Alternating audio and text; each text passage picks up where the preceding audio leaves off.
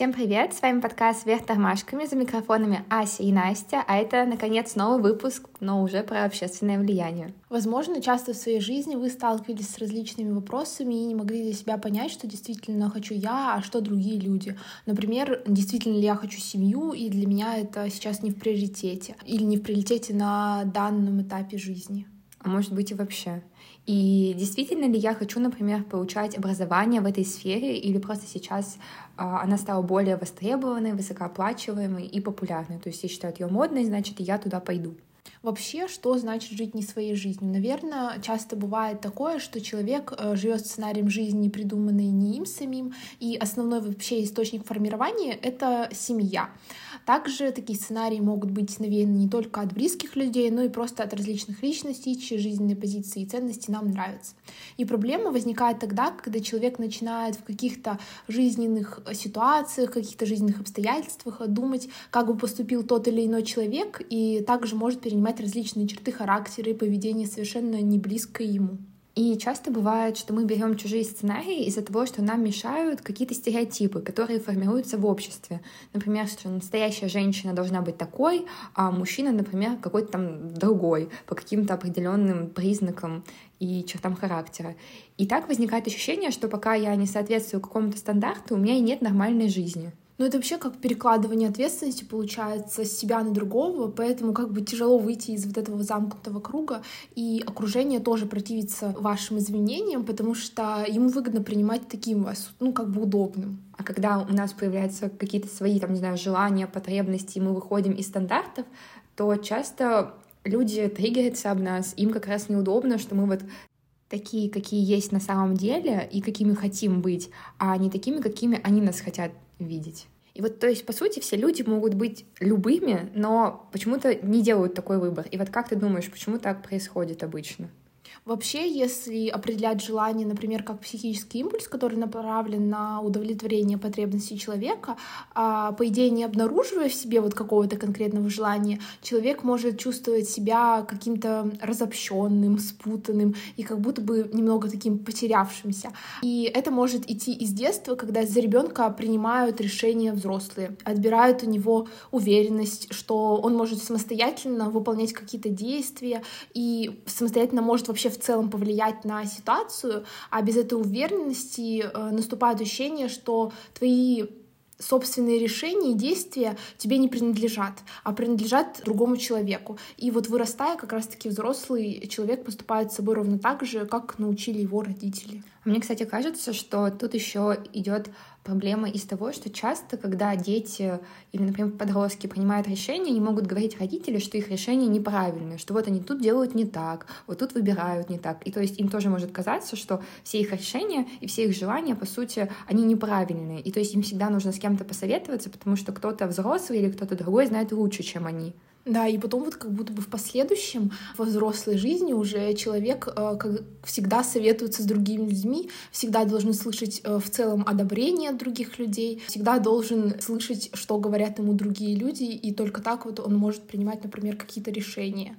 И вот тут, кстати, с этой темой очень связана аутентичность, и как раз Давайте обозначим, наверное, аутентичность, про которую мы будем говорить, она упоминается больше как способность человека в общении отказываться от различных социальных ролей, позволяя проявляться подлинным, свойственным только для данной личности какими-то мыслями, эмоциями и поведением.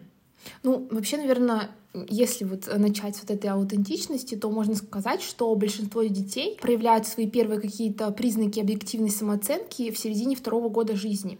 И способность к рефлексии, интроспекции, самоанализу, она достигает пика своего развития как раз-таки вот в юношеском возрасте. Да, и как раз когда мы рождаемся, то нас не нужно учить вот этой аутентичности, потому что младенец не пытается быть кем-то другим и выражать все свои эмоции и желания, вообще никак не маскируя их.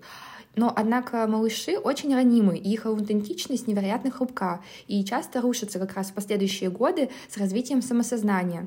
И как раз когда формируется вот это самосознание, возникает необходимость в том, чтобы рассказать себе, кто я есть на самом деле.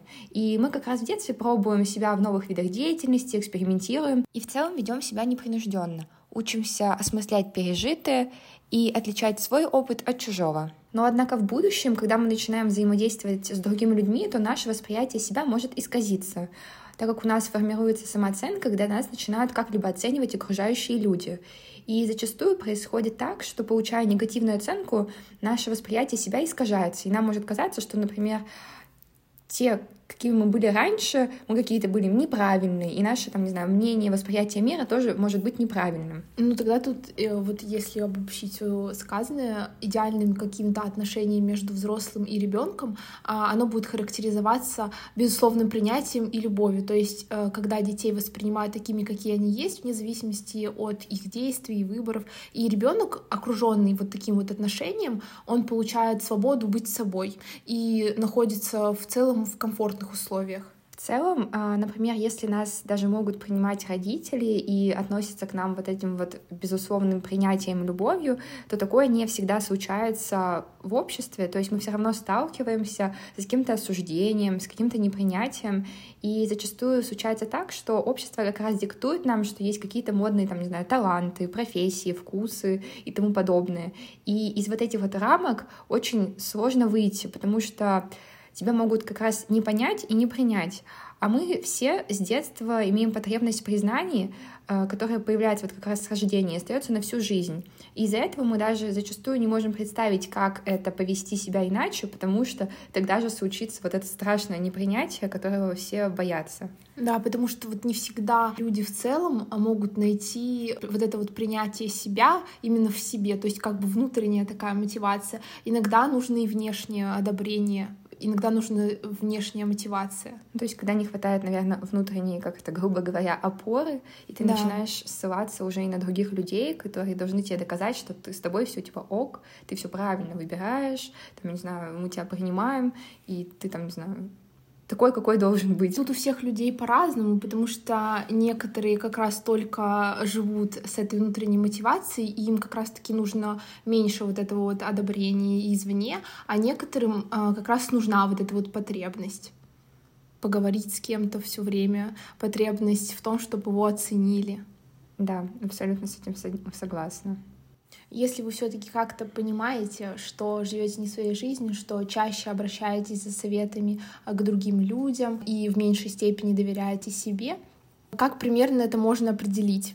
Возможно, это какая-то постоянная скука. То есть, чем бы я ни занялся, все время что-то не то. Это может говорить о том, что человек старается принимать то, что ему на самом деле не хочется. Так может появиться раздражение, какая-то критика других людей. Второе, наверное, что можно сказать про внутреннюю зависть, что других людей может что-то увлекать, а меня нет, и это появляется как скука равно подавленная агрессия.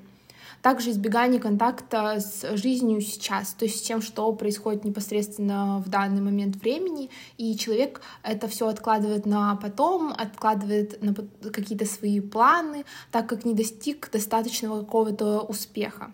Также люди, которые живут не свою жизнь, часто сталкиваются с какими-то формальными достижениями, то есть они понимают, что они копят медали или там пытаются вечно увеличить свою заработную плату, но при этом не понимают, зачем им это нужно. То есть у них нет какой-то цели, ради чего они все это делают, и когда они получают то, чего хотели, то они как бы не чувствуют ощущения удовлетворения и не понимают, зачем им это было нужно, но при этом дальше и дальше пытаются вот что-то еще улучшить. То есть, по идее, нет своего пути, но есть вот эти вот атрибуты успешности.